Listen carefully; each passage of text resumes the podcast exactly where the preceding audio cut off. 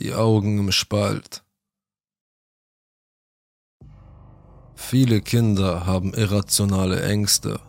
Die Dunkelheit, Monster im Schrank oder unter dem Bett, seltsame Geräusche auf dem Dachboden. Das alles sind Beispiele für Ängste, die wir normalerweise als irrational abtun, weil es keinen wirklichen Grund für diese Ängste gibt. Wir sagen unseren Kindern, dass sie ihre Ängste ignorieren und ihren Sinnen nicht trauen sollen, weil der Verstand manchmal trügerisch sein kann. Aber was hat diese Ängste ursprünglich ausgelöst? Ist es wirklich so etwas Simples wie die Angst vor dem Unbekannten? Wenn so viele Kinder auf der ganzen Welt von denselben Erfahrungen berichten und dieselben Ängste erleben, ist es dann nicht ein wenig seltsam, dass niemand jemals wirklich den Wesen begegnet, die die Quelle dieser Angst sind? Es begann vor sechs Jahren, im Winter 2007. Ich war 19 Jahre alt und lebte in der kleinen Stadt Langport in Somerset. Wie die meisten Leute in meinem Alter hatte ich gerade das College beendet und war auf der Suche nach einer Universität, an der ich Maschinenbau studieren konnte. Meine Mutter hatte mir vorgeschlagen, eine örtliche Universität zu besuchen und noch ein paar Jahre bei ihr zu wohnen, um die Lebenshaltungskosten und die Notwendigkeit des Reisens zu vermeiden. Aber die Wahrheit ist, dass das Zusammenleben mit meinen beiden Brüdern das Studieren für mich sehr schwierig macht, da im Haus immer ein totales Chaos herrscht. Ehrlich gesagt konnte ich es kaum erwarten, dieses Haus zu verlassen und unabhängig zu leben, fernab von all dem Streit. Ich hatte mich an mehreren Universitäten beworben und war von zwei angenommen worden, die nächstgelegene von beiden war die Universität Bristol, die angeblich die drittbeste Universität für Maschinenbau im Lande war. Natürlich war ich überglücklich, dass ich an einer so renommierten Universität angenommen worden war. Aber ich hatte meiner Mutter die Nachricht noch nicht mitgeteilt, weil sie es falsch auffassen könnte. Vielleicht würde sie denken, dass ich sie nicht mehr liebte oder nicht mehr brauchte ich überlegte, wie ich ihr die Nachricht überbringen sollte, aber dummerweise hatte ich mein Annahmeschreiben auf dem Tisch im Esszimmer liegen lassen. Sie hatte ihn gelesen, bevor ich es überhaupt geschafft hatte, ihr zu sagen, dass ich abreisen würde. Sie rief mich aus meinem Zimmer, in dem ich lernte, und ich eilte zu ihr hinunter. Sie stand da, den Brief an die Brust gepresst, und Tränen liefen ihr über das Gesicht. Sie hatte es schlecht aufgenommen. Ich machte mich darauf gefasst, dass ich Schuldgefühle bekommen würde, wenn sie vor mir zusammenbrach, weil ich sie verließ. Doch nichts dergleichen geschah. Stattdessen schlang sie ihre Arme um meine Schultern und drückte mich fest an sich. Ich bin so stolz auf dich, sagte sie, wobei ihr immer noch die Tränen über das Gesicht liefen, als sie mich losließ. Erleichterung überkam mich, als ich merkte, dass sie nicht verärgert war, dass ich ging. Sie hatte mir sogar angeboten, mich mit all meinen Sachen zu meinem neuen Mietshaus in Bristol zu fahren, wo ich in den nächsten Jahren wohnen würde, während ich an der Universität studierte. Ich werde nie vergessen, wie sehr sie mich unterstützt hat, aber manchmal wünschte ich, sie hätte es nicht getan. Wenn sie mich angefleht hätte, an eine örtliche Universität zu gehen, wäre ich vielleicht geblieben. Vielleicht wäre es dann möglich gewesen, den Schrecken zu vermeiden, den ich dort erlebte. Meine Brüder hatten mich gewarnt, dass ich nervös werden und in Panik geraten würde, sobald die Dinge real würden. Ich würde mich isoliert und allein fühlen und mich sofort davor fürchten, diese Entscheidung zu treffen. Aber das habe ich überhaupt nicht gespürt. Zumindest nicht, bis ich vor der Eingangstür meines neuen Hauses stand. Die Tür war aus einer Art dunklem, schwerem Holz, das am Boden zu verrotten schien, weil jahrelang Regenfälle auf die Tür einprasselten. Auch das Haus selbst war kein schöner Anblick. Die Wände waren aus altem, grauem Stein und es schien, als wäre meine Straße die einzige Straße ohne renovierte Gebäude. Vielleicht bildete ich mir das nur ein, aber als ich dort stand und zu dem hohen Gebäude hinaufblickte, schien es sich über mich zu erheben. Ehrlich gesagt, es schüchterte mich ein. Aber ich konnte mich nicht beschweren, denn der Mietpreis war günstig. 35 Pfund pro Woche waren im Großen und Ganzen nicht viel. Ich wandte mich an meine Mutter und erklärte ihr, dass ich mich unsicher fühlte, wenn ich von zu Hause wegzog. Sie lächelte und strich mir die Haare aus den Augen, wie sie es als kleines Kind immer tat, und sagte einfach, du wirst das schon schaffen. Ich hatte ihre weichen, grauen Augen immer als tröstlich empfunden und ihre Stimme war beruhigend. Ich umarmte sie ein letztes Mal und sie fuhr in die Ferne davon. Ich schloss die Tür auf und betrat das Haus. Zwei Wochen waren vergangen, seit ich mich an der Universität Bristol eingeschrieben hatte. Abgesehen davon, dass ich mich ein wenig einsam fühlte, war alles in Ordnung. Die meiste Zeit des Tages verbrachte ich entweder mit dem Lernen oder mit meinem Laptop und unterhielt mich per Videochat mit Freunden von meinem alten College. Obwohl es erst zwei Wochen her war, tröstete es mich sehr, bekannte Gesichter zu sehen. Doch während ich viele Stunden damit verbrachte, aus einem Lehrbuch zu lesen, konnte ich nicht umhin, die unheimliche Stille im Haus zu bemerken.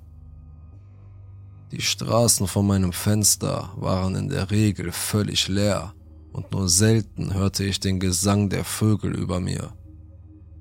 Oft schaltete ich den Laptop ein, nur um das leise Summen der Lüfter zu hören, die im Inneren des Geräts surrten. Alles, um die Stille zu durchbrechen. Außerdem gab es einen ziemlich großen Riss in einer der Wände meines Schlafzimmers, und so albern es auch klingen mag, ich wurde das Gefühl nicht los, dass ich beim Schlafen beobachtet wurde. Obwohl die Wände ziemlich dünn waren, schien der Riss einige Meter tief zu sein. Ich konnte es mir damals nicht erklären, aber irgendetwas an dem dunklen Abgrund, der da herausschaute, flößte mir eine Angst ein, die ich seit meiner Kindheit nicht mehr gespürt hatte. Der Riss beunruhigte mich so sehr, dass ich beschloss, ihn mit Holz zu verdecken, damit er nicht mehr sichtbar war. Damit fing es an. Seit der Nacht, in der ich beschlossen hatte, den Riss in der Wand zu verdecken, hörte ich seltsame Dinge aus dem Inneren der Wand. Ich lag im Bett mit dem Gesicht zur verbretterten Wand und hörte ein Kratzen das von der anderen Seite der Bretter kam. Zuerst nahm ich an, dass es sich um Mäuse handelte und notierte mir, dass ich einige Mäusefallen im Haus aufstellen würde. Aber je länger ich es so ließ, desto lauter wurden die Kratzgeräusche. In der ersten Nacht war es ein winziges Kratzen alle paar Sekunden, wie von den Pfoten eines kleinen Tieres. Es war ziemlich einfach zu ignorieren und durchzuschlafen, da ich normalerweise einen ziemlich tiefen Schlaf habe. Dann verstärkte sich das Kratzen bis zu dem Punkt, an dem es sich anhörte, als würde jemand ein Messer in die Steinmauer stechen und versuchen, sie aufzubrechen. Das führte dazu, dass ich nicht mehr schlafen konnte, und da ich fünf Tage in der Woche an der Universität war, wirkte sich das ziemlich auf meine Leistung aus. In manchen Nächten konnte ich wegen des Vorfalls mit der Wand nur drei Stunden schlafen. Ich hatte den Vorfall der Verwaltung gemeldet, in der Hoffnung, dass sie ihn beheben würden, aber sie sagten, sie könnten sich den Vorfall frühestens im nächsten Monat ansehen. Ich hatte keine Zeit, so lange zu warten, aber das musste ich auch nicht. Zumindest dachte ich das. Nach einer Woche, in der die Geräusche jede Nacht auftraten, waren sie plötzlich verstummt. Sie wurden jedoch durch leises Stöhnen und Grollen von der anderen Seite der Mauer ersetzt.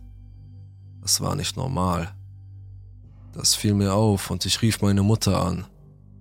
Ich hatte ihr die Situation erklärt und sie hatte mir gesagt, dass es sich wahrscheinlich nur um akustische Halluzinationen beim Einschlafen handelte Offenbar hörte ich als Kind alle möglichen Dinge und es war ganz normal, dass ich beim Einschlafen halluzinierte.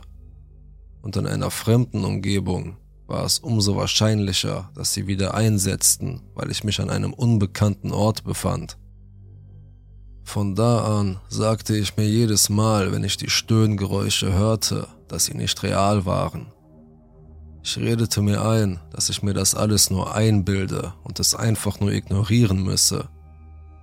Zu meiner Überraschung funktionierte das. Vielleicht hatte meine Mutter recht. Vielleicht lag es nur daran, dass ich Angst hatte, isoliert zu sein und in einer neuen Umgebung zu leben und so weiter. Aber das erklärt nicht die Ereignisse, die folgen sollten. Zwei Monate waren vergangen, seit ich in das Haus eingezogen war, und ich hatte begonnen, Beziehungen zu anderen Schülern in meiner Klasse aufzubauen. Ich hatte drei neue Freunde und eine Freundin namens Sarah. Sie hatte hellblondes Haar, das ihr bis zu den Schultern fiel, fast wie Wasser, und ihre smaragdgrünen Augen funkelten immer. Ich hatte den Riss in der Wand vergessen und betrachtete ihn als Teil einer dummen Phase, die ich durchmachte. Ich kann wirklich sagen, dass ich glücklich war. Mein Leben war friedlich, ich hatte die perfekte Freundin, die perfekten Freunde und meine Noten waren auf höchstem Niveau aber langsam begann alles schief zu laufen. Ich habe alles verloren, meine perfekte Freundin, meine perfekten Freunde und den Rest meines Lebens. Und das Schlimmste ist, es war alles wegen eines dummen Kusses. Nur ein Kuss. Ich hatte herausgefunden, dass Sarah mich betrogen hatte ich fand das heraus, als ich zu ihrem Haus ging und sah, wie mein bester Freund mit ihr auf der Couch rummachte, aber sie hatten mich nicht gesehen. Damals bedeutete das alles für mich. Ich hätte damals schwören können, dass mein Herz in zwei Hälften brach, obwohl ich keinen Ton hörte. Ich ging, ohne ein Wort zu sagen, und schottete mich von der Außenwelt ab.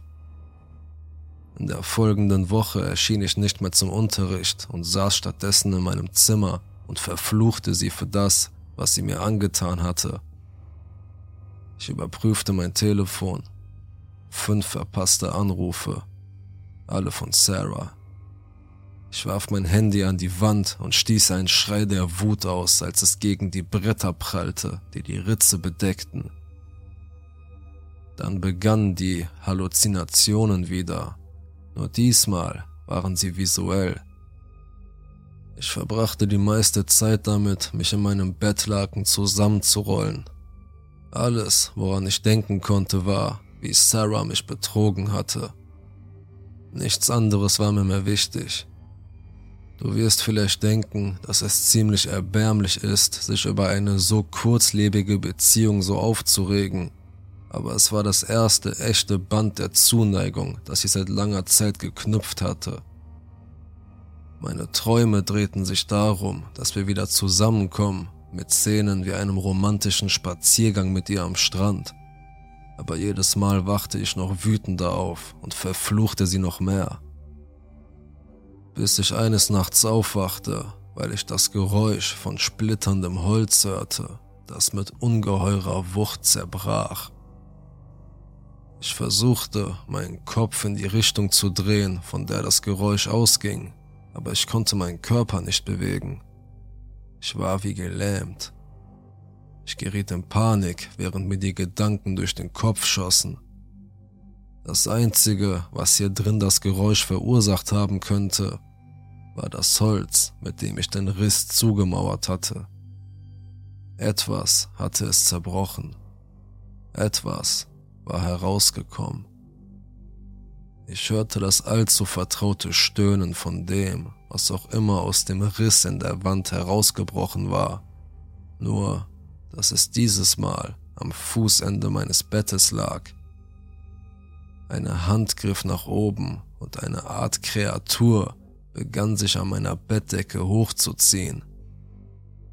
Die Hand hatte nur drei Finger und jede davon war mit einer unglaublich scharfen Klaue ausgestattet, die an meiner Bettdecke zerrte. Mein Herz schlug mir bis zum Hals. Was auch immer dieses Ding war, es war sicher keine Halluzination. Die Kreatur kam ins Blickfeld, als sie auf meine Brust kletterte. Ihre Haut war fast vollständig grau und es hatte langes, schwarzes, verfilztes Haar, das an der Seite seines Gesichts hinunterhing. Die Kreatur blickte mir mit kohleschwarzen Augen direkt in die Seele und Tränen aus Blut liefen ihr über die Wangen. Es öffnete seinen Mund und enthüllte eine Grube, die dunkler war als der Spalt, der mich zuvor so sehr beunruhigt hatte und sprach in halb geformten Sätzen. Eure Wünsche. Seine Stimme war rau und glich dem Geräusch von zersplitterndem Glas. Das Wesen deutete auf den Spalt in der Wand und drehte meinen Kopf dorthin. Die Kreatur hüpfte auf allen Vieren zum Spalt und begann, etwas herauszuziehen. Durch die Dunkelheit konnte ich eine humanoide Gestalt erkennen, die allerdings schlaff und leblos war. Ein einziger sauberer Schnitt war quer über den Hals des Körpers geführt worden und die Kleidung war mit Blut befleckt. Ich sah einen goldenen Schimmer, als die Kreatur den Körper auf den Boden fallen ließ. Mein Körper füllte sich mit Schrecken. Es war Sarah. Die Kreatur sah die Angst in meinen Augen und begann spöttisch zu lachen. Ich zwang meinen Körper, sich mit all meiner Kraft zu bewegen, aber ich konnte es nicht. Die Kreatur nahm ihre Klaue und grub sie tief in die Augenhöhle des Mädchens und begann, sich heftig zu drehen. Ich konnte sehen, wie Blut aus der Augenhöhle spritzte, als es begann, sich an ihren Augen zu laben der Gestank von verrottendem Fleisch erfüllte meine Nasenlöcher und ließ mich aufrecht sitzen, um mich zu übergeben. Aber wenigstens konnte ich mich jetzt bewegen. Ich rannte quer durch den Raum und warf die Kreatur zu Boden, aber ihre Haut war zu schleimig, als dass ich sie hätte festhalten können. Es verpasste mir einen Hieb ins Gesicht und zog mir Blut aus der Wange. Ich stürzte mich noch einmal auf die Kreatur, aber sie verschwand mit einem blutigen Kreischen durch den Spalt. Ich sackte auf den Boden. Der schwere Stoff der Dunkelheit hüllte mich ein. Die Polizei fand uns, nachdem Sarah von ihren Freunden als vermisst gemeldet worden war. Ich kauerte über ihrem Leichnam mit den ausgehöhlten Augenhöhlen, als sie mich festnahm. Natürlich glaubten sie mir meine Geschichte nicht und ich kann es ihnen nicht wirklich verübeln. Ich wurde als geisteskrank abgestempelt und wegen Mordes zu lebenslanger Haft verurteilt. Meine Freunde, meine Familie, sie alle halten mich für einen Psychopathen. Unzählige Therapeuten haben versucht mir zu erklären, dass diese Kreatur, was auch immer sie war, nicht existiert. Dass es nur in meinem Kopf war Sie sagen mir, dass ich es aus Wut getan habe, weil sie mich betrogen hat. Aber so etwas würde ich nie tun. Ich weiß, was ich gesehen habe. Ich weiß, dass das, was Sarah getötet hat, immer noch da draußen ist. Und vor allem weiß ich, dass es real ist.